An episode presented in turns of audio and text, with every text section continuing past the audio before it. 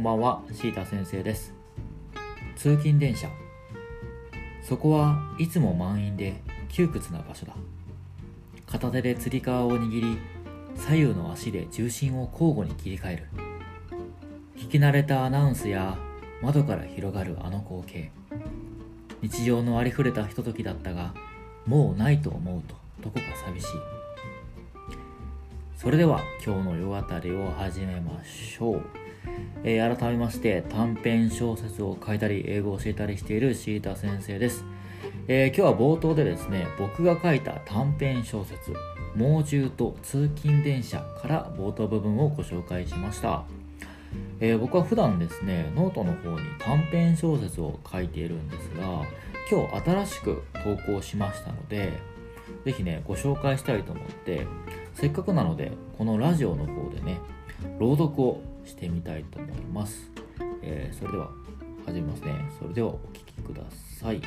短編小説「猛獣と通勤電車」です。通勤電車。そこはいつも満員で窮屈な場所だ。片手でつり革を握り左右の足で重心を交互に切り替える。聞き慣れたアナウンスや窓から広がるあの光景。日常のありふれたひとときだったがもうないと思うとどこか寂しい。あの牢屋に入るまでは毎日電車で通勤していた。だから電車を降りるといつもの駅がありいつもの道があった。僕はいつもここを通って会社へと足を運ぶ。そこには親しい同僚がいて誇りっぽい上司がいた。楽しいこともあり辛いこともあった。でも今思えばそれも悪くはない。僕は目を覚ますと牢屋の中にいた。そこは灰色のコンクリートの地面で狭い部屋だった。3月と4月の狭間の春風が背中に吹きつけていた。スースーと隙間風が聞こえてくる。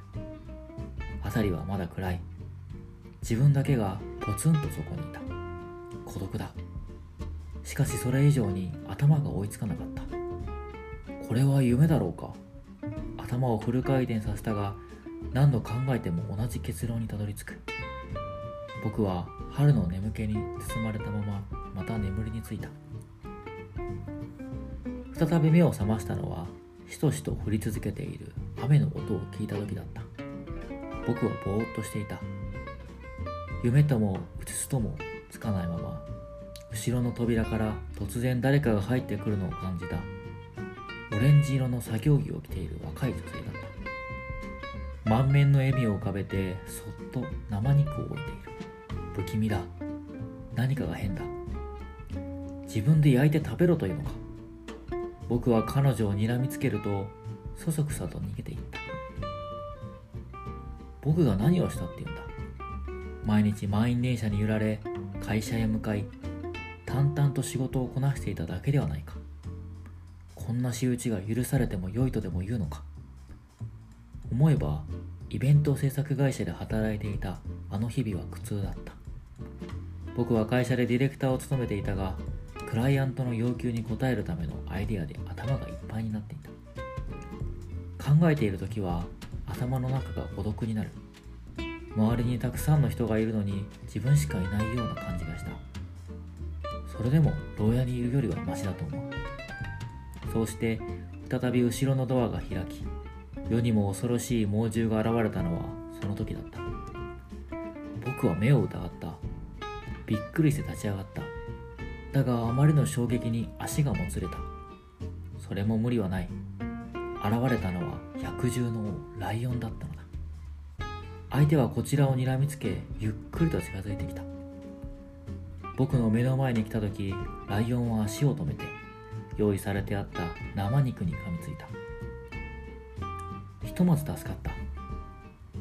僕は少しだけ冷静さを取り戻すと柵の外に人だかりができていることに気づいた。そこには異様なほど仲睦まじい夫婦や無神経なほどイチャついているカップルがいてスマホをこちらに向けて写真を撮っている。不気味だ。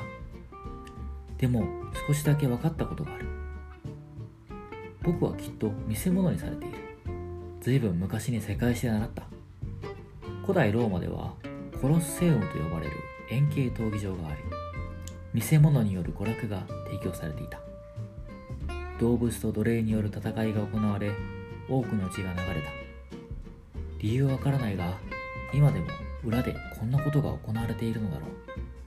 僕は巻き添えになってしまった。ライオンは最後の一切れを僕に差し出してきた。びっくりした。食べられると思っていたのに食べさせてもらうなんて。僕は大層お腹が空いていたのだろう。生臭い匂いも感じたくなっていた。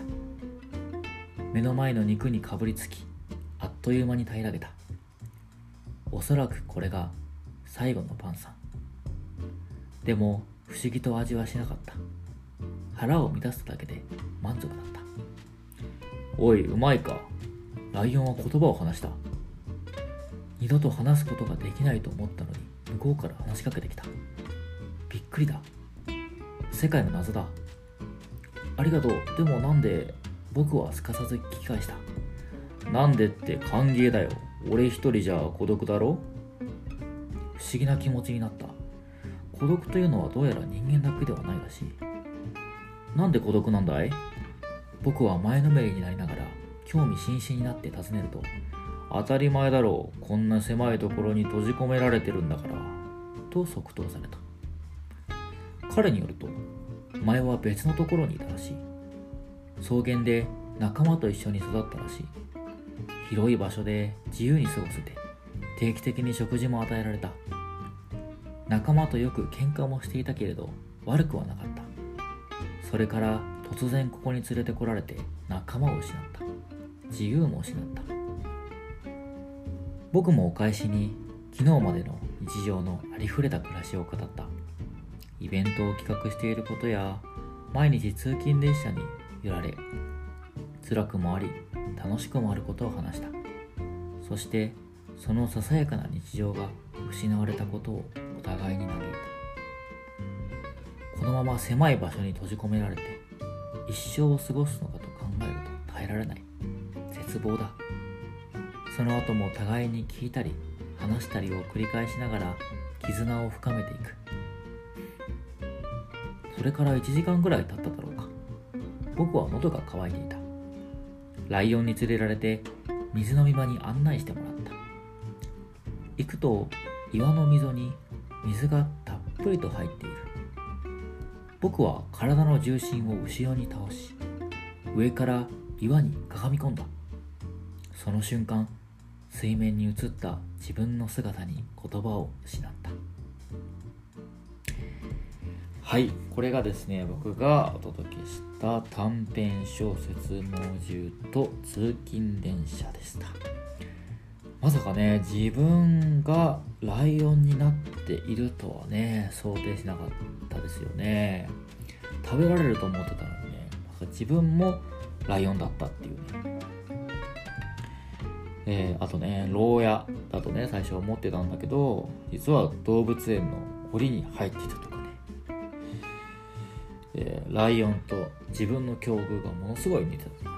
まあいろいろ考えるところはあるんです。考えさせられるね、えー、そういう話だったんじゃないかなと思いますまあいろいろね僕も言いたいことあるんですけどあまりね語りすぎない方がいいのかなと思います是非ね皆さんでいろいろ感じていただければと思いますはいでは今日の夜語りはこのくらいにしときましょうか。